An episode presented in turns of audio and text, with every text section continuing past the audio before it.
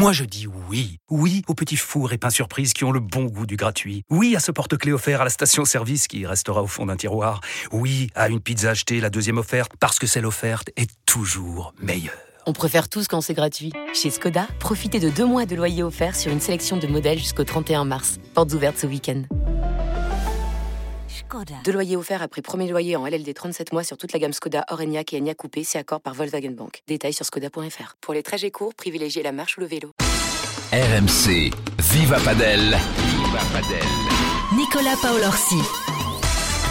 Salut à tous les amoureux de la vie borin, un régal de vous retrouver pour ce nouveau Viva Padel grâce à nos partenaires Moon Safari et Ed qui nous soutiennent tout au long de l'année. Un Viva Padel historique les amis aujourd'hui. Je pèse mes mots puisqu'un Français a disputé un huitième de finale sur le World Paddle Tour. Et vu qu'on est un podcast de référence dans le milieu, c'est ce qui se dit. Et c'est vrai que des fois ça fait du bien d'avoir le boulard. On a notre Frenchie avec nous qui a cartonné à Amsterdam. C'est un membre de la Dream Team RMC. C'est l'unique Ben Tison. Salut mon Ben. Salut Nico, comment tu vas?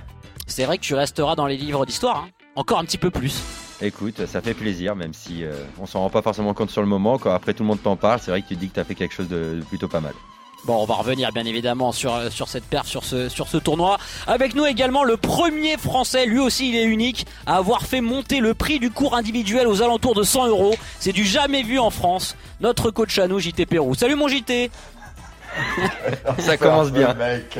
Ah là là. Ça, 100 euros, c'est. Alors, regarde, je vais un peu augmenter encore si tu veux, mais bon. bonjour à tous, je suis très heureux de vous retrouver. Tu peux, hein, tu peux. T'es maintenant, t'as une telle renommée dans le milieu que tu peux fixer Ah ouais, ton prix, mon JT. C'est ça qui est énorme. Dans ce podcast, retour sur la perf euh, de Ben à Amsterdam. On va aussi élargir sur les, les résultats de nos bleus au masculin et au féminin cette saison parce qu'on s'approche de la fin de l'année et on peut déjà commencer à faire un, un premier bilan. Est-ce qu'on pouvait attendre plus de nos Français sur le sur le circuit? On va en débattre avec avec JT et Ben. Dans la rubrique tactique de Viva Padel, on va vous apprendre à gérer un, un frigo. Voilà. Alors si vous jouez régulièrement au tournoi, si vous débutez la compète, quel que soit votre niveau, vous allez être confronté à un bon vieux frigo à un moment. Euh, Vous, votre partenaire, ça peut arriver. Et ben restez avec nous si vous voulez en savoir plus et déjà si vous voulez savoir ce que c'est que qu'être mis au frigo. Et puis on terminera par un petit clubhouse de, de Viva Padel, euh, voilà, avec les, les perfs du, World Paddle Tour. Il y a un tournoi euh, en cours en ce moment. Vous n'oubliez pas de nous envoyer vos commentaires, de demander à Ben et JT des conseils sur les réseaux sociaux. Si vous voulez parler de certains sujets, surtout, vous venez nous le dire. Et puis vos notes, c'est toujours super important pour nous sur toutes les plateformes de, de téléchargement. Je crois qu'on n'est pas loin les mecs de notre record d'écoute euh, sur ce mois d'octobre. Hein. Continue de monter en puissance. Hein. Donc, euh, C'est fort, c'est fort, donc fort. ça, ça c'est plutôt pas mal. On est comme Ben Tison sur une perf historique. les gars, viva Padel, c'est parti.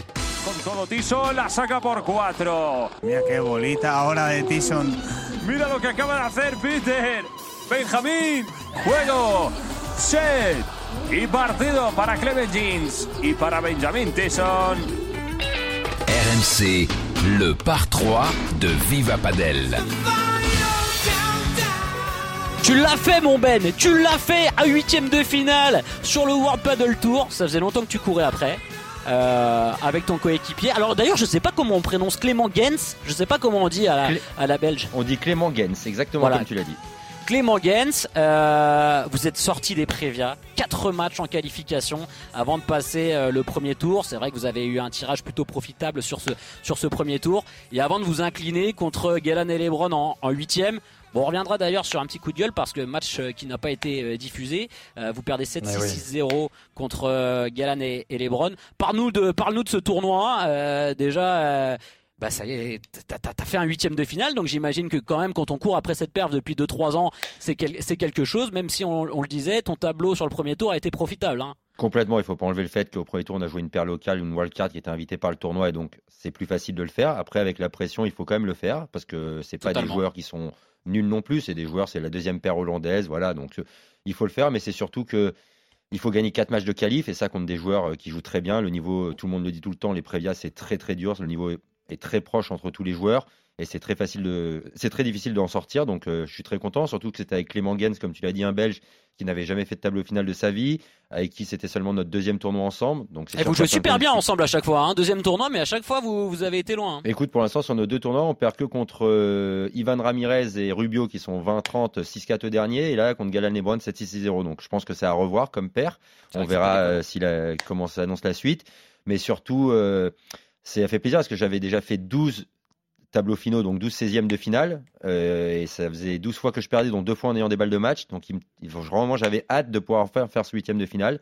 Et c'est arrivé, on va dire juste à temps, parce que dans 3-4 tournois, il n'y a plus de World Tour, donc euh, il était ça. temps.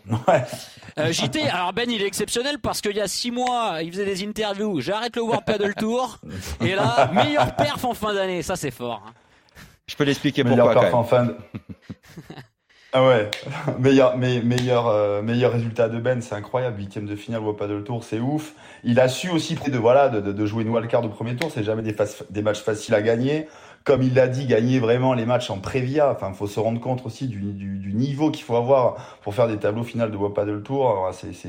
C'est un super résultat pour Ben. Et puis surtout ce match contre Gaël Lebron, il a il leur a déjà pris un set. euh, au Grand Chelem du Qatar. Là, il refait 7-6. euh, il va pouvoir nous en, nous en parler euh, mieux que moi sur euh, de ce match-là, mais, euh, je crois qu'il était pas loin de prendre le premier set. Donc, euh, bravo à lui, bravo à son partenaire, un ancien joueur de tennis pro, là, Clément Gens, qui joue super bien, super complémentaire. Voilà, c'est vraiment le, le, le, le numéro un français incontesté, notre Ben Tison, quoi. Bravo à toi, mon Ben. Merci. Ouais, alors. Ben, pourquoi t'es allé sur le sur le World Paddle Tour? Pourquoi t'en as joué quelques-uns quand même cette saison alors qu'à la base c'était pas dans, dans les plans? Et puis parle-nous de ce match contre contre Galan et Lebron quand même et de ce premier set où vous êtes vraiment pas loin de, de les pousser de les pousser en trois. Hein. Bah pour être tout à fait transparent, c'est que je savais en début d'année, j'avais vu avec les avocats de l'association des joueurs que le Wapple Tour ne compterait pas euh, pour le circuit premier Ouais. paddle FIP et qu'on se doutait qu'à la fin de l'année ça allait être fini. Et depuis qu'il y a eu l'accord fin août, on sait qu'il y a les trois meilleurs Wapple Tour qui sont pris en compte à partir de fin août. Donc je vais recommencer à en faire un ou deux pour avoir des points qui comptent. Ça s'explique tout simplement comme ça. Et j'avais fait Toulouse avant, mais c'était parce que c'est Toulouse en France et que en France, ouais. voilà, c'est pour moi tout ce qui peut aider au développement du paddle en France, euh, il faut jouer le jeu et, et y aller. C'est pour moi c'était évident, donc euh, j'ai même pas hésité. On avait failli d'ailleurs faire euh, une grosse surprise en battant Béloit Iléal, on fait 3-7. Ouais. Donc euh, donc voilà. Et ce match contre Galan Lebron, c'est vrai que contrairement à la première fois où je les, avais joués au Qatar, où on leur prend un set, où là c'est la surprise, quand je rentre sur le terrain cette fois-ci, je sais que 99% du temps ils vont gagner, mais j'y crois quand même. Je me dis, même si c'est une fois sur 100, ça peut être cette fois-là. Et le premier set nous donne raison parce que à 5-5, 15-40, euh, on a trois balles de break et franchement, on est vraiment pas loin. Ils étaient pas ultra sereins. Après, on sait qu'ils sont beaucoup plus forts. Ils arrivent à prendre le tie break et derrière, moi, je fais un très mauvais jeu au début du deuxième set. Et c'est vrai que là, on a commencé à sentir le poids des matchs. Euh, voilà, on avait quand même fait déjà 5 Ah ouais, matchs. physiquement ça Ça commence fait à une semaine que j'étais à Amsterdam. Bon, c'est vrai que le temps, euh, avec euh, à part sur le premier jour, il y a deux matchs par jour. Après, c'est un match par jour. Le temps est long. Et c'est vrai qu'ils ont un peu haussé le niveau. Ils ont trouvé des solutions. Et nous, on a vraiment baissé aussi malgré tout. C'est toujours des vases communicants. Mais ce qui est sûr, c'est qu'en tout cas, ce premier set est vraiment à retenir parce que. Pareil, ils me connaissent maintenant. C'est plus une surprise. On peut pas se dire ils l'ont pris de haut. Bah ils n'ont oui. pas joué. Non, là vraiment, ils, ont essayé vraiment de nous mettre euh, entre guillemets une tôle et on a vraiment répondu avec nos armes et c'était vraiment intéressant et j'ai vraiment beaucoup aimé jouer avec Clément qui est un super compétiteur qui est vraiment à l'écoute et une petite anecdote sur le deuxième match de qualif on est mené 1-7-0 un break il Clem il n'y arrive pas trop il est un peu stressé il est pas trop dedans il me dit je suis désolé Ben j'y arrive pas et je lui dis en rigolant mais Clem t'inquiète pas là tu vas faire 2-3 lobes un peu mieux. Tu vas coller bloquer on va gagner tranquille. Et derrière on gagne 6-3 6-0 c'est la chance là, souvent je le dis et ça Ah, se passe pas. mais là ça s'est passé et c'est vrai que du coup l'anecdote après le tournoi elle est drôle. Ouais, c'est clair.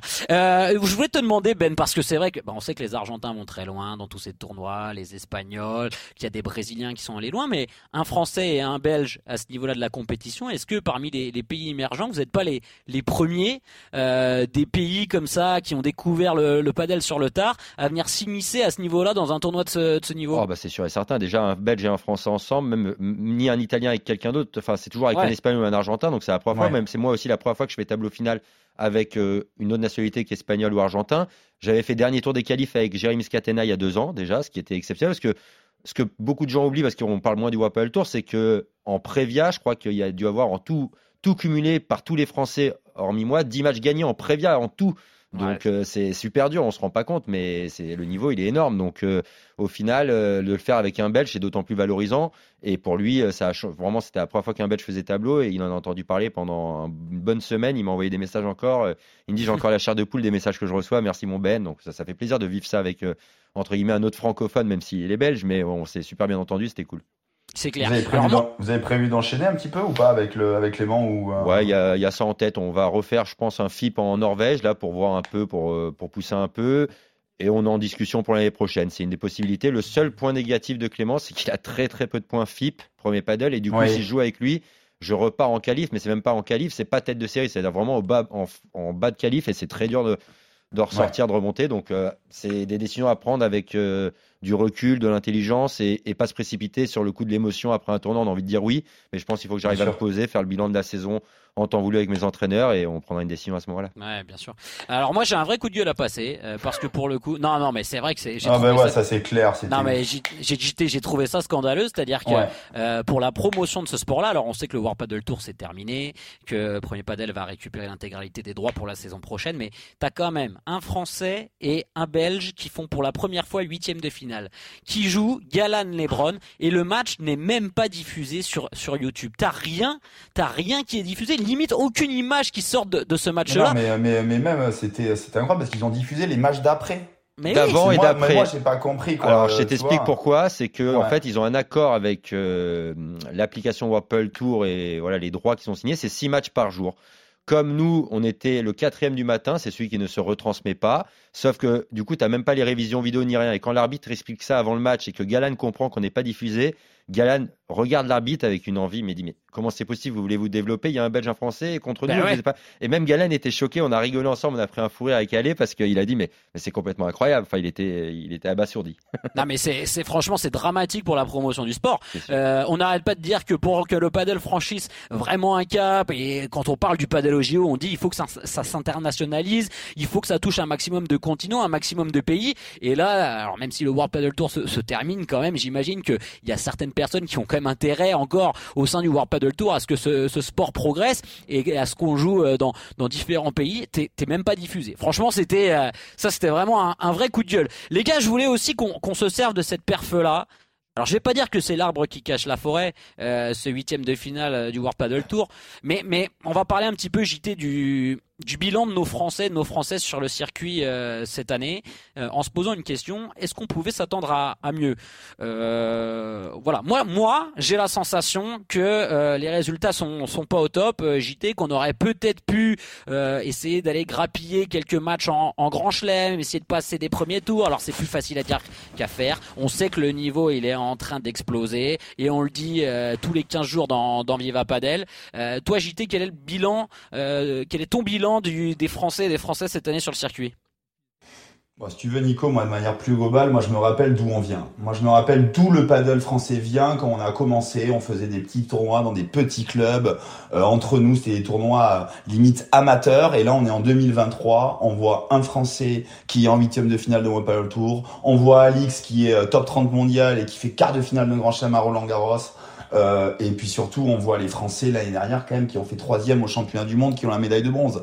Alors oui, intrinsèquement, individuellement, euh, il y a certains joueurs qui pourraient faire des, résultats un peu meilleurs. Mais on a un Max Moreau euh, qui fait qualif tableau sur deux grands chelems pendant l'année. Thomas Lay qui est aux alentours de la centième place, même s'il a connu des défaites, des victoires moi, si tu veux, j'ai tendance à vouloir valoriser le paddle français. On a toujours envie de plus, on a toujours envie d'avoir un Français qui fasse finale de Grand Chelem, mais euh, sans doute que ben, de, de, notre génération, ben, on va pas y arriver. On a une génération de retard. Moi, je trouve, moi, j'ai envie de tirer mon coup de chapeau à tous les Français qui euh, qui s'investissent de manière professionnelle. Il y a une nouvelle génération qui va arriver, certains joueurs qui rentrent euh, dans le top 200 mondial. Donc tout ça se met en place, ça prend du temps. Je pense qu'au contraire, il faut pas trop être trop dur mais euh, mais au contraire valoriser euh, c'est pas forcément être dur mon JT c'est pas forcément être dur. Alors je suis d'accord avec toi c'est sûr que si bah, tu prends euh, depuis le début de l'historique du padel français bien évidemment que que la progression elle est incroyable et que ça va très vite et qu'on a des français qui perdent mais quand tu vois par exemple le classement de nos joueurs et joueuses la saison dernière et, et ce qu'on avait pu en faire euh, t'as l'impression que cette année je vais pas dire que ça régresse parce que le mot il est fort mais en tout cas que ça stagne un petit peu et que t'es moins justement dans la dynamique de progression qu'on pouvait avoir ces dernières saisons. Bah, forcément, à un moment donné, si tu veux, quand tu arrives à atteindre des sommets, quand tu arrives à jouer contre les meilleurs joueurs du monde, quand tu arrives top trop mondial, à un moment donné, ben ouais, c'est sûr que sur une, deux saisons, ben il y a des petits paliers qui sont hyper durs à franchir, quoi. Je veux dire, la progression, eh, ça va se jouer millimètre par millimètre. Donc oui, on aimerait bien que nos Français aient encore des meilleurs résultats, qui gagnent plus de matchs à Roland Garros. Voilà, les matchs sont accrochés, les matchs sont serrés, ça passe pas trop, mais euh, bon, il y a quand même certains Français qui ont fait des super résultats. Et puis Ben en est la preuve, je veux dire. Donc euh, euh, voilà, j'ai envie de te dire, moi, je, je, préfère les valoriser plutôt de dire non, ils gagnent pas un match, ils progressent pas. C'est pas le cas, quoi. Les joueurs français s'entraînent, progressent. Même si cette année les résultats sont un peu en dents de scie, Ben pourra en parler mieux que moi, euh, notamment d'Alix et Léa qui atteignent un petit, un petit plafond là, j'ai l'impression. Moi, je reste persuadé qu'elles qu'elles sont tellement professionnelles qu'elles vont arriver à franchir les paliers au fur et à mesure. Ben, ton bilan, toi, euh, de l'année de nos Français Alors déjà, je tiens à féliciter JT qui a fait un historique très important, c'est qu'on se rend pas compte que la France est un tout petit pays de paddle et qu'on en attend Bah peut-être beaucoup. Moi, le premier, je suis tendance à être très exigeant et à dire euh, on pourrait faire mieux, mais de là où on vient, on est quand même le pays entre guillemets numéro un en termes de résultats internationaux par rapport. Je parle pas d'Espagne, Argentine, mais même on est devant encore l'Italie qui pourtant le paddle explose chez eux, devant le Portugal même sur beaucoup de résultats. Enfin, on est vraiment une nation importante en termes de résultats alors qu'on n'avait pas les normalement on ne devait pas être là. C'est un peu anormal. Ce qu'il faut différencier après, il faut différencier les femmes des hommes, parce qu'il y a quand même deux femmes qui sont dans les 40 premiers mondiaux. C'est quand même complètement extraordinaire. On se rend pas compte. Je sais pas si ça sera reatteint avant un certain moment. Chez les hommes, il faut pas mélanger deux choses. L'année dernière, il y a eu une, cette sensation de progression, mais qui a été faite parce que le World Paddle Tour a arrêté un peu de compter, qu'il y a eu le circuit FIB premier paddle. Mais au final, les résultats étaient Oui. pas si excellents que ça. C'est pas trop vrai.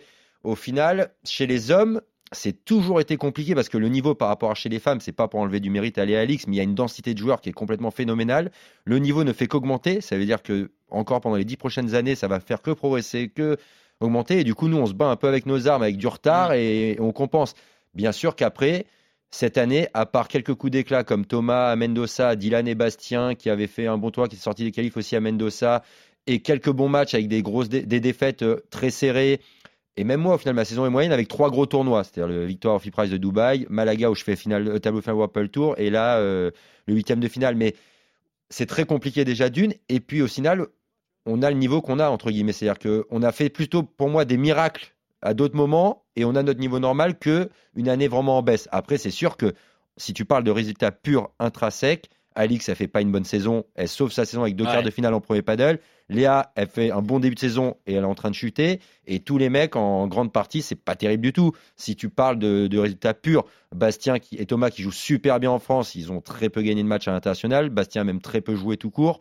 C'est sûr que au niveau point par point, c'est pas terrible. Mais moi, je veux mettre en avant ce qu'à Digité, j'y pensais même pas avant, c'est que on vient de tellement loin qu'il faut aussi Ça, je suis d'accord dire- avec vous, les gars. Mais est-ce que ça veut dire, Ben, que ben, peut-être que tout simplement, alors il y a certains joueurs qui sont encore très jeunes, hein, Thomas, euh, Dylan Guichard, Thomas Legge, et puis même un Bastien Blanquet. Donc, euh, on dit pas que ces joueurs ont atteint le, le max de leur de leur potentiel, mais est-ce que là, tu sens que, ben, voilà, on arrive à un moment où ben, il faut peut-être s'investir sur des projets pro encore euh, mieux structurés pour franchir un cap, euh, essayer, je sais pas, euh, d'aller, hum, je sais pas, d'avoir des partenaires encore plus solides avec soi, peut-être pour démarcher d'autres joueurs. Je sais pas ce qu'on peut peut-être améliorer Alors, pour. euh, pour démarcher d'autres joueurs, euh, les partenaires, ça ça aide pas forcément dans le sens où moi je suis contre euh, payer pour jouer avec des partenaires. Justement, je voulais te demander, ça se fait pas ça dans le padel Si, si, ça se fait, mais moi Ah. je sais que je l'ai Ah, jamais fait fait, et que je le ferai jamais. Je sais que par exemple, c'est pour ça il y en a beaucoup qui parlent en France que c'est inacceptable qu'il y a des Français qui le font avec d'autres Français sur le circuit nation- les, les circuits nationaux, les, les P1000, les P2000,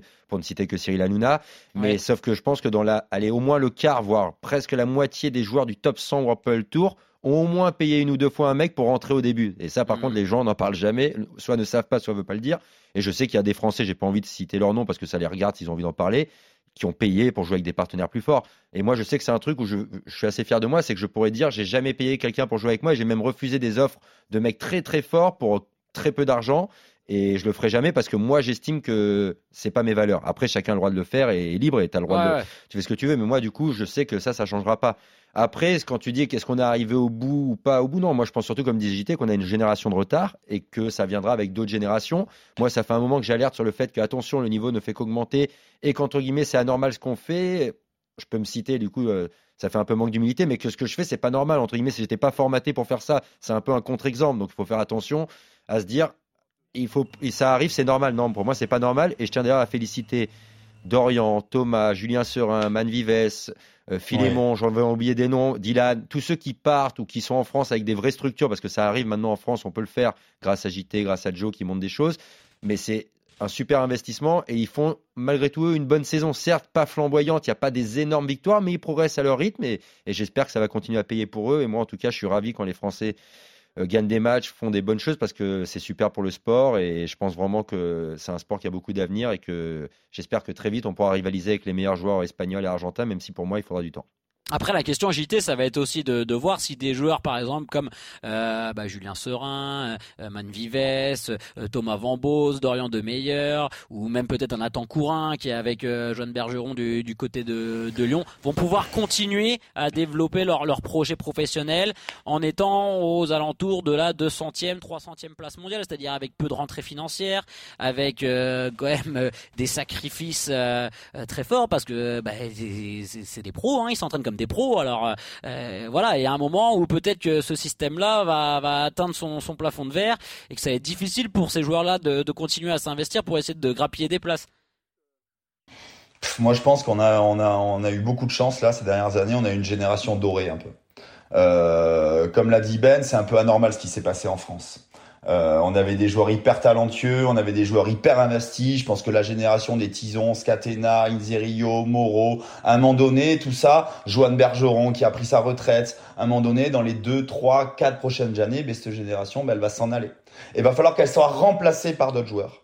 Et euh, comme tu l'as dit, il y a plusieurs joueurs qui s'investissent en France, mais aussi à l'international. Il va falloir les remplacer, ces joueurs-là. Donc moi, pour le bien de l'équipe de France, j'ai un petit peu peur. J'ai un petit peu peur aussi quand je vois la formation de ce qui se passe, les jeunes joueurs, euh, moins de 18 ans, leurs projets. J'ai bien peur que ben, ça soit de plus en plus difficile d'obtenir les résultats qu'on a eu les années précédentes. C'est pour ça que moi, j'ai envie de tirer un grand coup de chapeau à cette génération-là. Euh, ce qu'a fait l'équipe de France troisième au championnat du monde, mais pour moi c'est quelque chose mais d'hallucinant quoi. D'être devant le Portugal, devant le Brésil, c'est quelque chose mais d'incroyable quoi. En 2018-2019, on était là, on faisait des P1000 tous ensemble.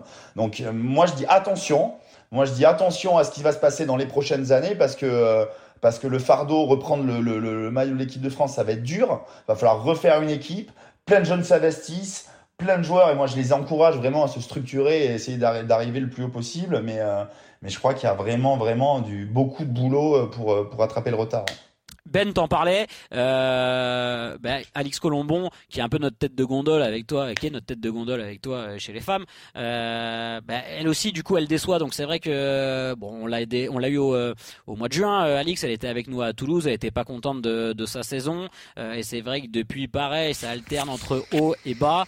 quel bilan tu pourrais faire de, de sa saison, toi Alors, Ben, et dans quel état d'esprit tu, tu, la trouves, Alix? On sait que vous êtes proches. Hein. Alors voilà, Alix, je suis un peu mon regard est un peu biaisé parce que voilà, j'ai beaucoup d'admiration pour ce qu'elle fait et je vais souvent dire beaucoup de bien d'elle, que je pense vraiment, mais qui est peut-être un peu biaisée. Sa saison est compliquée, comme tu l'as dit, elle en a conscience, conscience, bien sûr. Elle sauve un peu sa saison avec deux quarts de finale en premier paddle, mmh. que ça soit à Rome ou à Roland Garros, qui va être les, les tournois qui comptent le plus pour l'année prochaine. Donc, entre guillemets, elle sauve un peu son classement.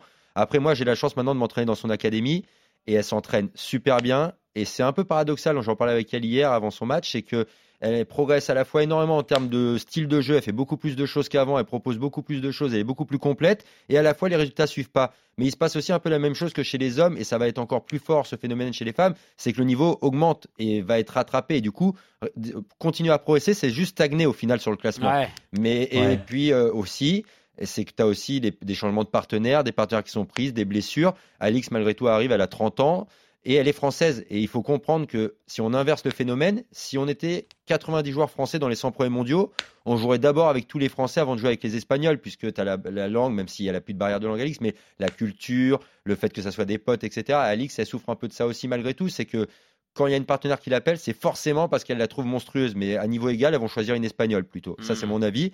Après, Alix, je la sens très, très motivée, très revancharde. Je sais que l'année est un peu dure, qu'elle va sûrement finir l'année avec difficulté parce que l'année est très longue, elles ont eu les deux circuits en même temps, mais j'annonce en, avant-première ici que l'année prochaine, elle va faire une énorme année. Alors moi je me fais un petit peu l'avocat du diable, vous me connaissez les gars. Il a des infos qu'on n'a pas quoi. ouais, il a des infos qu'on n'a pas. Bon, je l'ai pas relancé mais qu'on n'a pas quoi. Ouais, y a, y a... je l'ai ah ouais, ouais, relancé oh mais on sait que on, verra un petit message à Alice quand même hein, après.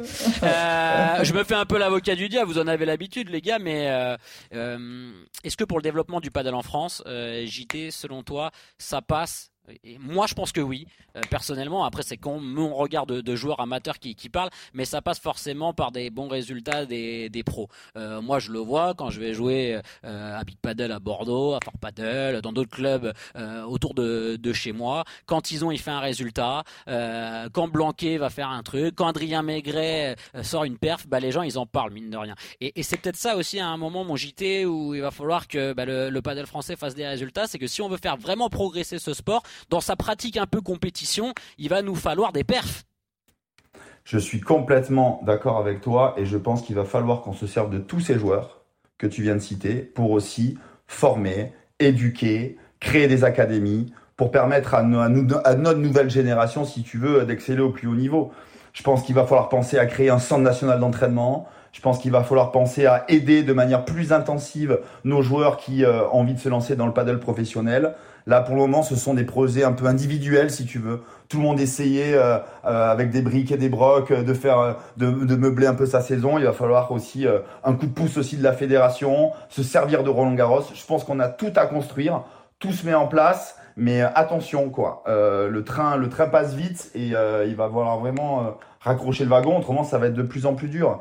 moi, ce que j'ai envie de te dire, Nico, c'est qu'avant, moi, je me rappelle il y a des années, ben, les joueurs qui venaient jouer dans nos structures mais elle connaissait pas les joueurs. Oui, oui. Maintenant, tous les Georges 13, ils, ouais. ils, rentrent, ils rentrent au club. Je les ai en com. T'as as vu ce qu'il a fait, Benjamin? T'as ouais. vu ce qu'elle a fait, Alix Ils s'intéressent, quoi. Donc, comme tu l'as dit, euh, bien sûr, d'avoir un chef de file, d'avoir vraiment un, un Ben Zombie, et, et pourquoi pas mieux, une fille qui rentre dans le top 10 mondial. Il va falloir, il va falloir, ça peut, ça peut faire que du bien pour le développement de notre sport, ça c'est sûr. Je te vois bien, mon Ben, là, en DTN du paddle français dans, dans 3 ans. Non, en costard. Ah là, là, la passe D, elle est folle tu, seras, tu seras invité dans Viva Paddle en tant que DTN, ça va être monstrueux. T'as des contacts à la Fédé euh, que je n'ai pas Pas du tout. Demande à JT, il est bien avec la Fédé, je crois. Bah, en tout cas, ce qui est sûr, c'est que quand je prendrai ma retraite, et j'espère le plus tard possible, ça voudra dire que je suis encore à un bon niveau assez longtemps, je serai dans le paddle, c'est sûr et certain. J'ai envie de transmettre, j'ai la chance euh, d'avoir été prof de tennis avant, de m'intéresser énormément, de vivre un peu aussi les projets de de tous mes, mes, copains et copines qui sont avec moi à Barcelone, je m'y intéresse beaucoup. C'est un côté qui me plaît énormément et c'est sûr que je serai dans le paddle après, ça c'est une certitude. Ah, mais toi aussi, tu partages cette vision-là, Ben. Si jamais le paddle progresse en France. Et on le voit parce que euh, bah voilà nous dans les médias RMC je pense à Canal Plus aussi qui diffuse et qui fait un bien fou au padel. Ça c'est génial de pouvoir consommer du padel euh, à la télé grâce à grâce à Canal. Plus euh, mais il y a un moment euh, ben, ces grands médias nationaux ils vont investir dans le padel si on a aussi un Français qui perf bien sûr hein, on prend on prend l'exemple de, de, quelques sports. La NBA ces dernières saisons c'était moins diffusé qu'à l'époque Tony Parker. Et depuis qu'on a un Français qui est numéro 1 de la draft c'est fou ce qui se passe avec la NBA donc c'est ça qui va aussi tu vois manquer au padel. De toute manière, c'est une évidence, c'est que ça va devoir arriver pour que ça explose, que ça soit même français ou même européen, j'ai envie de dire hors Espagne, qu'il y ait oui. d'autres nations, nations qui arrivent. Ça peut être les Suédois, les Italiens. Je mettrai une pièce sur eux en priorité avant la France parce qu'ils sont très structurés, ça va très très vite chez eux. Et que nous, comme le disait JT, c'est plus des projets individuels de, pour le moment. Après, à voir comment. Il y a un virage qui a été pris par la FFT depuis la nouvelle direction qui est quand même encourageant. Il y a plein de choses ouais. qui sont mises en place. Donc moi, j'y crois. Après, à voir ce qui va se passer en termes de formation, en termes de centre d'entraînement, comme le disait JT. Il a, il a tout bien résumé, j'ai rien à rajouter. Et c'est sûr que ça va dépendre de ça. Après, on, on se rend pas compte, mais on a quand même Alix qui a été 20e mondial, qui est maintenant 25, ah 26. Ouais, c'est incroyable. Hein. C'est juste peut-être que malheureusement, encore aujourd'hui, les hommes sont un peu plus regardés que les femmes. Donc, c'est, il faudrait que ça soit peut-être un homme, ça ferait plus de bruit. Mais ça enlève pas que Alix et Léa, ce qu'elles font, c'est extraordinaire. Il faut en profiter parce que, encore une fois, moi, je suis pas sûr, je suis pas si serein que ça, que dans les 5-6 prochaines années, on est mieux. Euh, bon, bah, les gars, on a bien débriefé quand même ce, cette saison hein, euh, avec les, résultats de, nos Français. Il reste quand même de belles échéances euh, d'ici la, fin de saison, Ben. Donc, on verra si on n'a pas une ou deux perfs qui, qui traînent d'ici là. Et bien évidemment, on en parlera dans, Viva Padel. C'est l'heure désormais, amis padelistas, padelistos, de notre rubrique tactique et technique dans Viva Padel. RMC Viva Padel, el numéro uno. El numéro uno, c'est notre rubrique technique, tactique de Ben Tison. Oh, euh, nouveau, ah, nouveau oh non, moi j'ai la pointe à JT, attends, l'autre il a El numéro uno. Mais, mais, mais El numéro uno, on le sort que à, une- à chaque grosse paire de Ben. On l'a Ouais, sorti, on l'a sorti deux Ah, fois cette année. C'est rare, c'est rare. Ah, non, t'aurais pu le sortir trois fois du coup. C'est vrai, j'aurais pu le sortir trois fois. C'est vrai. Euh, les gars, je voulais parler avec vous de, de l'aspect un petit peu plus compétition. Alors qu'on débute, hein, que ce soit sur un P25, sur un P250, un P500, un P1000, euh, il peut arriver en tournoi que euh, la paire contre qui on joue fasse un, un choix stratégique et mettre un joueur au frigo. Mettre un joueur au frigo, déjà, euh, JT, explique-nous ce que, explique-nous ce que c'est. Euh, la personne qui joue avec toi Big Paddle doit vraiment le ressentir ça, ton partenaire, parce que à chaque fois que tu joues avec quelqu'un, ton partenaire ne touche jamais de balle. C'est vrai que euh, moi, quand j'ai quand même. ah, j'ai l'impression de jouer 300 coups par partie à chaque fois, je comprends pas pourquoi. Exactement. Bah, tu t'en as pour ton argent, cela étant dit. T'as un monstre Mais- physique du coup maintenant, non Exactement. Un monstre. non, non, non. Alors moi, je, moi, je, je sais pas, je sais pas d'où vient ce, ce nom, mais moi, je l'aime pas du tout. Tu vois, mettre une personne au frigo, je, je, je sais pas, je, littéralement, ça me parle pas, si tu veux. Je crois que c'est euh, un nom en espagnol, Ouais, hein, je crois que ça s'appelle là, ouais. Nevera. Nevera, ouais. Nevera. Nevera, ouais, Nevera. Euh, quand on met une personne au frigo, c'est quand, c'est, euh, souvent quand la personne, ça s'appelle le joueur de droite ou le joueur de gauche, l'équipe en face va orienter sur un des deux joueurs. Vraiment va appuyer toutes ses balles, que ça soit en défense ou en attaque, sur un des deux joueurs. Et, euh, et c'est une tactique euh, payante de temps en temps. Et, euh, et c'est très compliqué pour la personne euh, qui ne touche pas de balle, mais c'est aussi très compliqué pour la personne qui en touche euh, beaucoup aussi. Donc voilà, ça peut être une tactique. Euh, moi, j'ai un petit, euh, si je peux me permettre, Nico, j'ai un petit, un coup de gueule, mais j'ai envie de dire, s'il vous plaît, mettez cette tactique en place en compétition. Vous en avez totalement le droit, mais en partie d'entraînement, je vous en supplie, je vous en supplie, ne le faites pas. Tellement Merci. raison. Bravo, merci. C'est vrai, merci JT, parce que euh, on, commence à le voir de plus en plus sur des parties d'entraînement. Moi je le vois des fois, euh, tu oui, faire parce que tu ça, vois, euh, pas- tu touches pas une bah, balle les- ou c'est c'est pas mal. Les mecs ont tellement envie de gagner à un moment donné qu'ils en, qu'ils en oublient un petit peu le partage, si tu veux. Donc euh, moi j'assiste à des trucs des fois. Je vais pas les citer, mais j'ai vraiment des, des noms qui me brûlent la langue, euh, notamment du côté du Big Paddle de Bordeaux-Mérignac, où il y a des joueurs qui, qui ne jouent que sur une personne, quoi. Voilà. Ouais. Donc ça c'est c'est pas le top. Ça ça peut exister en, en match officiel, ça doit exister en match officiel, ça fait partie intégrante de ce jeu, et, euh, et c'est vraiment une tactique à part entière qui peut marcher. Et, euh, et c'est très compliqué pour la personne qui touche pas beaucoup de balles. Alors justement, Euh, justement, euh, je m'oriente vers, vers Ben. Euh, on le disait, Oui. c'est-à-dire que quand il y a un joueur qui est un peu mis au, au frigo, on va garder cette expression, euh, t'as le mec qui va euh, toucher toutes les balles, euh, Ben, et t'as le mec qui va pas du tout en, en toucher.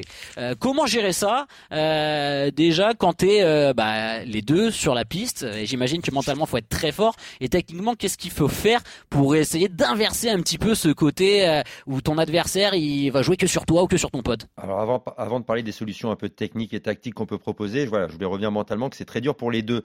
Parce que souvent on dit, ah, celui qui touche pas la Oui. balle, c'est horrible. C'est vrai que c'est horrible parce que tu as l'impression d'être impuissant, etc. Mais celui qui touche toutes les balles, la sensation, elle est horrible parce qu'elle se dit, il cette personne-là, elle se dit, on perd à cause de moi et mon Bah ouais, je suis partenaire, moins il s'emmerde à côté de moi, il se fait chier. C'est Ouais. dur, du coup, c'est très compliqué. Donc dans les deux cas, c'est vraiment difficile à gérer. Pour celui qui touche beaucoup la balle, il faut qu'il se dise de toute manière, c'est comme ça. C'est d'ailleurs pas forcément qu'il est moins bon. C'est peut-être une tactique choisie par rapport au style de jeu des adversaires, par rapport à plein de phénomènes qui peuvent rentrer en compte. Donc il faut pas le prendre personnellement. Et il existe des solutions. Déjà de rester calme et de pas se tendre, parce qu'à partir du moment où on commence à se tendre et baisser un peu la tête, ça devient une catastrophe et, et ça s'empire.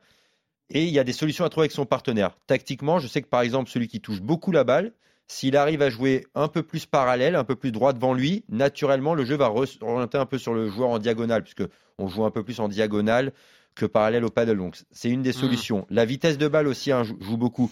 Plus vous allez réussir à jouer vite, plus l'autre va avoir du mal à contrôler et du coup, peut-être ressortir sur, le, sur votre partenaire.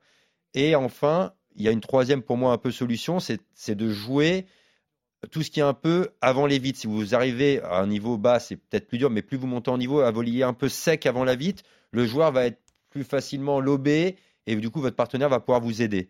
Après, ça dépend. Si vous êtes droitier, joueur de droite et que vous ne touchez pas la balle, vous n'aurez pas beaucoup de solutions pour en toucher plus, malheureusement. Ouais. JT, toi, comment tu fais avec tes joueurs en, en compétition Euh, Bon, alors là, on parle d'un niveau, ok, euh, pro, semi-pro, mais malgré tout, euh, j'imagine que ça t'arrive de coacher des matchs où bah, t'as une stratégie qui est, Oui. qui est mise en place par des adversaires et où t'as un de tes joueurs qui qui touche pas la balle et l'autre qui est qu'on envoie un peu au, feu.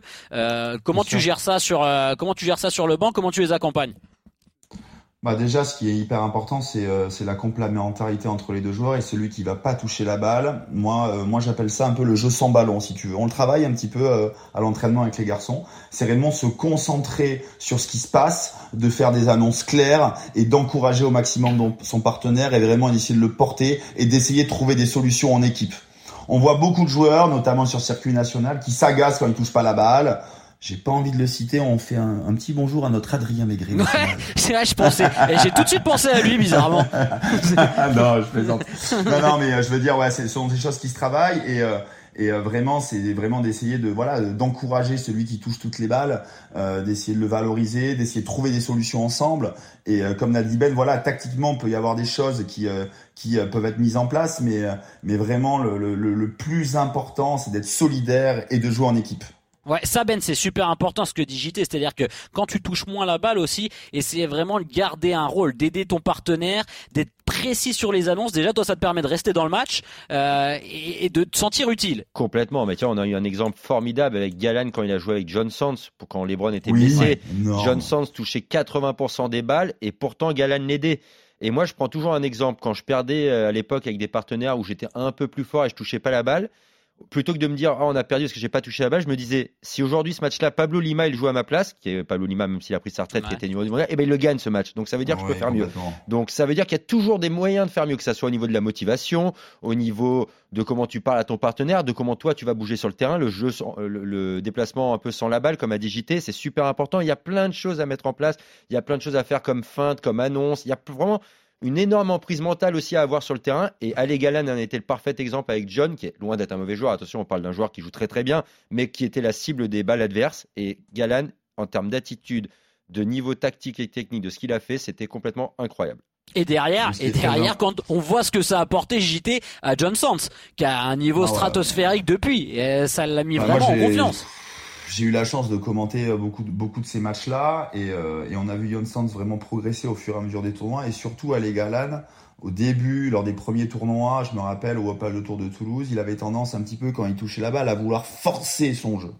Ça c'est très important aussi. C'est quand une balle, celui qui euh, qui touche pas beaucoup la balle va avoir une balle à jouer, c'est aussi d'essayer de jouer le coup juste, très juste de manière à pas forcer la décision parce que au niveau au niveau de l'agacement s'il y a une faute qui se produit aussi ben, le joueur qui est à côté ben, on l'enfonce aussi. Donc euh, c'est pour ça que la complémentarité est hyper importante. Et euh, voilà les gars au fur et à mesure du tournoi après il a été monstrueux. Il arrivait à attirer le jeu à lui. Il encourageait son partenaire. Il se comportait euh, vraiment comme un grand frère. Il a vraiment une super attitude et ils ont eu des super résultats. Ils ont quand même battu Coelho Tapia quoi. Donc je veux dire les gars ouais, c'était vraiment au niveau du frigo qu'il a pris sur les matchs, c'était vraiment un, exemple à suivre.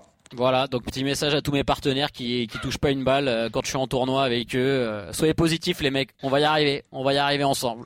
Après moi je te euh, moi je te vois jouer Nico, des fois tu tu tiens quand même parce que tu vois il y a le revers de la médaille aussi. Il y a tu vois il y a le frigo mis en place par une équipe et il y a le joueur qui reçoit toutes les balles.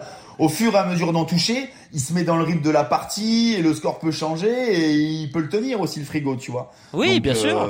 bien sûr. Moi je te vois, moi je te vois très pugnace, très besogneux sur le terrain. tu, tu, voilà, tu es là, toi, quand même. Ouais, j'ai pas beaucoup, pas beaucoup de qualité technique, mais je me bats, je me bats avec mes moyens.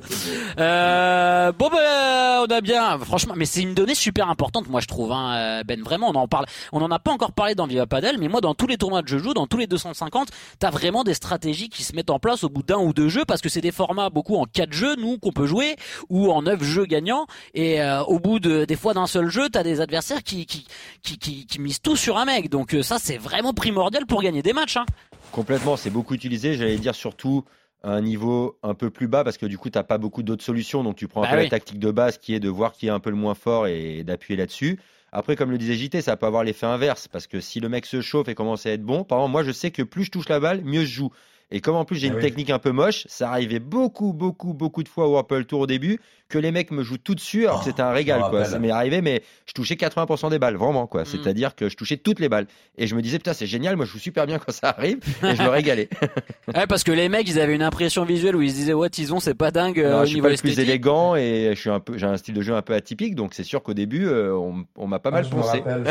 je, me rappelle, je, me rappelle, de matchs là au, au Challenger de Paris, ouais, exactement. d'un match incroyable. J'ai eu Chippy je crois avec un autre joueur, tu jouais à Kadri et euh, c'était au début, tu vois, euh, Nico, c'est quand le paddle débutait, c'est comme il y a deux trois anecdotes, tu vois, tout le monde disait non mais Benjamin Titillon, il arrivera pas, il prend tout en direct, il a un jeu trop agressif, il joue pas paddle. Et les Espagnols, je me rappelle sur ce tournoi-là, avaient un peu cette impression-là.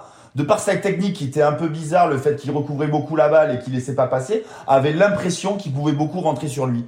Ouais. Et ils avaient mis au frigo Adri et je me rappelle d'un 7 là 7-6 je me rappelle Ben si je dis pas de bêtises où t'avais euh, où t'avais gagné le match à toi tout seul et euh, franchement c'était euh, c'était énorme quoi. Ouais. Ah, bah après, Adrien était très bon sur le peu de balles qu'il touchait. Oui, il gagnait le point, donc ça, ça a encouragé les autres à rejouer sur moi en plus.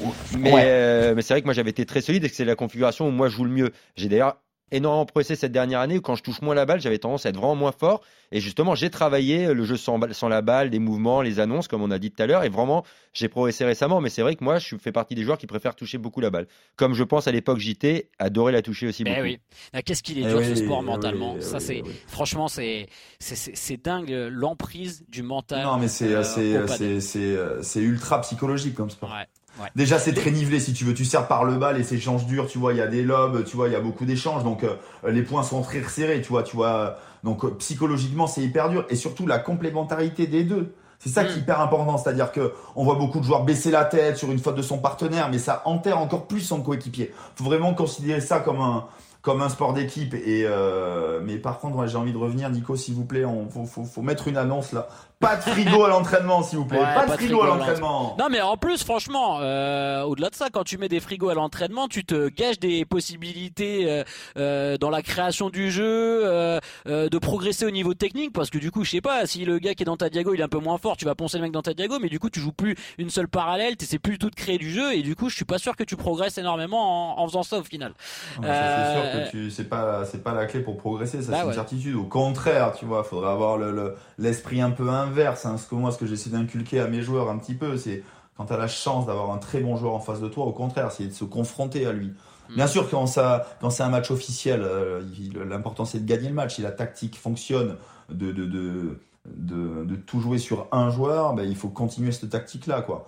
Mais, mais moi, sur le circuit international, si tu veux, moi, je, la qualité des joueurs espagnols, et Ben pourra en parler beaucoup mieux que moi, c'est, c'est cette capacité-là à jouer sur l'un, puis sur l'autre, à changer de tactique à un moment donné, euh, en l'espace d'un seul point. C'est vraiment flagrant à l'antenne et, euh, et c'est vraiment, euh, moi, cette, cette dimension tactique qui m'intéresse beaucoup, cette finesse de jeu euh, que je retrouve beaucoup plus dans, dans le paddle espagnol. ouais. Ouais, mais ça va arriver en France, on en est sûr. Les gars, c'est l'heure de rentrer dans le clubhouse de Viva Padel.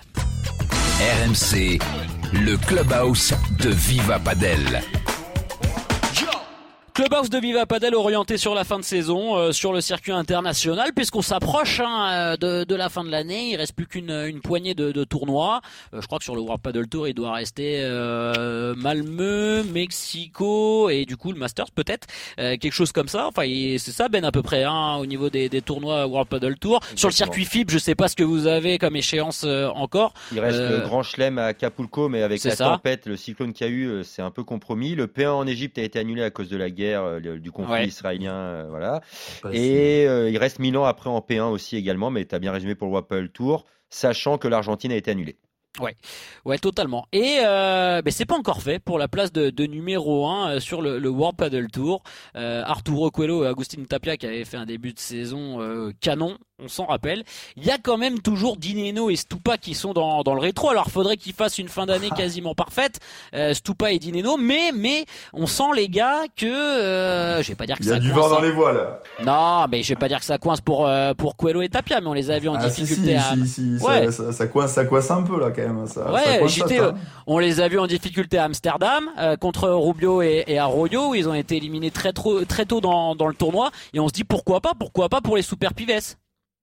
Écoute, les trois derniers tournois, et donc là même, ils ont joué Menorca le premier tour, ils ont gagné euh, 6-4 au troisième contre Ouais, à l'arrache. Moyano Gilles, euh, défaite au premier tour d'Amsterdam, défaite en demi en Allemagne euh, dans un match qu'il faut revoir là contre Ganan Lebron, où ça s'est beaucoup chambré, euh, défaite en finale du Master contre Stupa Dineno en 2-7. Bon, euh, mois de septembre, mois d'octobre, un peu complexe quoi, tu vois. Donc euh, alors euh, moi j'avais tendance à penser que c'était des joueurs, tu vois, au fur et à mesure de, de l'année, tu vois, du circuit qui allaient un peu prioriser euh, leur état de forme pour vraiment être performants dans les, euh, dans les plus gros tournois. Ils l'ont fait sur le circuit premier paddle et notamment sur les grands chelems avec leur victoire à Roland et dans les autres grands chelems. Bon, là, en finale du Master, tu vois, à Madrid, défaite contre Stupadineno. Stupadineno, eux, pour le coup, qui gagnent à Amsterdam, qui gagnent au, au Master de Madrid, bon, qui sont vraiment, qui sont vraiment en forme, quoi. Donc euh, ça nous ça nous promet une fin de saison pour aller chercher cette place de numéro 1 mondial Tony truante. Ouais. Ben, t'y crois toi, Stupadineno, capable de, de coiffer Quello Tapia? Autant je suis d'accord avec JT pour dire que c'est une période de moins bien pour Quello Tapia, mais autant j'y crois pas du tout. Je pense que Quello Tapia vont finir numéro 1. Je pense qu'ils vont savoir serrer la vis au bon moment. Certes, ils sont en difficulté. Euh, c'est une équipe qui, je pense, euh, jeune, qui adore jouer ensemble, qui ont fait un début de saison exceptionnel, ils s'y attendaient pas, et qui ont une petite baisse, euh, pour moi, tout à fait normale. Ouais, C'est-à-dire petit que, temps faible. euh, Voilà, le- ils savent qu'ils ont gagné à Roland, c'était un objectif hyper important pour eux, pour reprendre les devants pour Coelho sur le circuit pro et paddle, être numéro 1 aussi. Et je pense que juste là, ils ont un tout petit contre-coup parce que la saison elle est interminable, on se rend pas compte, les deux circuits, c'est Ouais. c'est terrible. Et moi, je pense que c'est juste un peu ce contre-coup. On arrive à une période de l'année où les conditions sont un peu plus lentes aussi également. On a joué dans les pays comme l'Allemagne, Amsterdam où il fait froid, où la balle Mhm. sort un peu moins. Ça peut expliquer ça. Après, ils avaient quand même gagné dans les conditions lentes, donc c'est pas la seule explication. Un peu moins de fraîcheur mentale. Moi, je, si je devais mettre mon argent, je le mettrais sur Tapia. Ouais, ouais, ouais, ouais. Ben, euh, moi aussi, moi aussi. Euh, je- surtout, je ne suis ja- euh, jamais JT sur les sur les pronos. Il en met, il en met Attends, pas attends, une attends. dedans, ou alors il joue sur la cote à 1-0-1, donc ça ne sert à rien. Ça ne sert à Non, rien. mais c'est pas bien, c'est pas bien ce que tu fais, Nico. C'est pas bien, c'est pas bien. Euh, et puis ça joue en ce moment hein, le WPT de, de Menorca. Alors il y a quelques résultats qui sont tombés. On a déjà le le- l'affiche d'un quart de finale pour demain. Coquigneto Johnsons contre Chingoto et euh, et Paquito Navarro. Ito. Ouais, ils sont toujours là. Hein. Euh, en tout cas, Coquigneto, euh, Coquigneto, pardon, j'ai du mal. Et Johnsons, euh, JT, c'est vraiment en train de faire une fin de saison euh, monstrueux. Hein. Ah, mais déjà, Coquigneto, moi je le trouve hyper posé, hyper calme. J'adore son style de jeu. Et, euh, et Jonsson, ça va depuis sa pige avec Ale Galan, si tu veux, bah, franchement, il est tellement vitaminé comme joueur qu'il explose un peu tout. Et, euh, et je crois que c'est les, les 3-4 tournois qu'il a réussi à faire à Ale Galan lui ont fait le plus grand bien. Donc ils sont souvent dans les quarts, dans les demi, ils voient pas de le tour. euh, ils, ils cessent de progresser. Attention, ça peut être la, la, la, la nouvelle génération qui, qui cartonne tout, là, Jonsson, là. Ouais, c'est un petit peu euh, Ben, tu partages ça un peu euh, Nito Sanz là, la paire de l'avenir? Alors, père de l'avenir, je sais pas, parce que Ah, moi, bah, après, moi- t'as Tapia, Coelho, hein, Ouais, bien sûr. moi, mais... moi qui adore Coquigneto, vraiment c'est un de mes joueurs préférés. Je trouve quand même que à son niveau, on parle d'un top joueur. hein, J'aimerais avoir la moitié de Ouais. ses qualités. Il lui manque un tout petit truc pour être au niveau des Oui. tout tout meilleurs. Ça, C'est ça quoi, reste mon la avis. puissance, le smash Ouais, il, il est joueur de gauche, pas très grand. Il a un volume de jeu complètement incroyable. Il est génial. Moi, je trouve qu'il lui manque un peu un gros coup pour faire du mal au très très fort. Après, ça veut pas dire que c'est un mauvais joueur. Attention, encore une fois, je prends pour même le quart de son talent, je le signe aujourd'hui. Donc, euh, donc voilà. Après, je pense que c'est une paire d'avenir, mais pas pour être à la lutte pour la première place mondiale. Ouais. Et puis du coup, euh, résultat d'Alix et de sa partenaire euh, Lorena Ruffo qu'on perdu tout à l'heure. Euh, Ben, défaite sévère hein, en en huitième encore une fois pour Alix. Complètement. Défaite Ouais. très sévère, donc euh, Alix 6-2, 6-1, si je dis pas de bêtises. Ouais, c'est ça. Euh, dommage parce que pour une fois, elle jouait pas les deux trois premières paires mondiales où c'est très compliqué. Il y avait moyen de faire un peu mieux. Je pense qu'elles sont passées un peu à côté. J'ai pas encore eu Alix pour pour débriefer, mais voilà, je pense que euh, elles ont fait un premier match solide contre une paire qui venait de battre les jumelles, donc une paire un peu en forme. Elles ont fait un premier tour solide et elles gagnent. Et aujourd'hui, elles sont passées un peu à côté. Euh, comme tu le disais, il y a eu beaucoup de changements de paire pour Alix. C'est la fin d'année. Je pense que voilà, le- la dynamique est un peu compliquée, même s'il y a eu quelques embellis comme à Roland.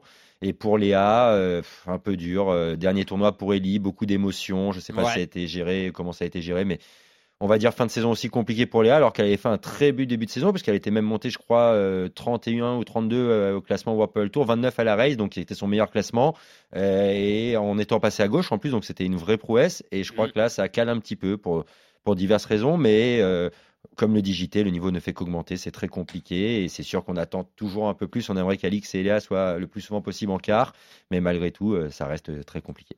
Les gars, merci beaucoup. C'était un régal de parler paddle encore avec vous sur, sur RMC. JT, qu'est-ce que ça t'a fait de parler à un huitième de finaliste du World Paddle Tour comme ça en direct là ah, Ça va, ça va, ça va. Il y avait de l'émotion, non C'était exceptionnel. Ah, tu sais que JT, quand je l'ai vu et que je lui ai dit qu'on allait faire un épisode sur ça, il m'a dit Mais quoi, on va faire un épisode sur Tison Il a joué un boulanger et un charcutier. il, a, pas tort, mais c'était un boulanger niveau Nico, 4 quand même. Nico, Nico, Nico, Nico, Nico, Nico, Nico. Oui. Il a tellement pas eu de chance, Ben, en tirage au sort cette année. C'est clair. Que franchement, c'est voilà. Allez, je me lance la, des la- fleurs. La roue tourne en tout cas. Je le fais jamais, je me lance des fleurs. Pour avoir de la chance au premier tour du tableau, il faut être au premier tour du tableau déjà. Mais non, mais bien Eh sûr. oui, eh oui, eh oui. Bien sûr, non mais on plaisante, on, on s'est régalé franchement à te voir à huitième de finale. On est juste déçu que, que le match n'ait pas été diffusé, mais on Ça, espère qu'il y en aura d'autres, mon Ben. Merci, à, merci à vous deux, les gars. On vous retrouve très vite dans 15 jours un nouvel épisode de, de Viva Padel. D'ici là, n'hésitez pas, je vous le dis, hein, je continue à vous le dire, c'est même du harcèlement, je sais, mais vos petites notes, vous téléchargez, vous écoutez, on est disponible sur les plateformes de, téléchargement, sur le site rmcsport.fr. Vive le padel sur RMC, bye bye. RMC, Viva Padel.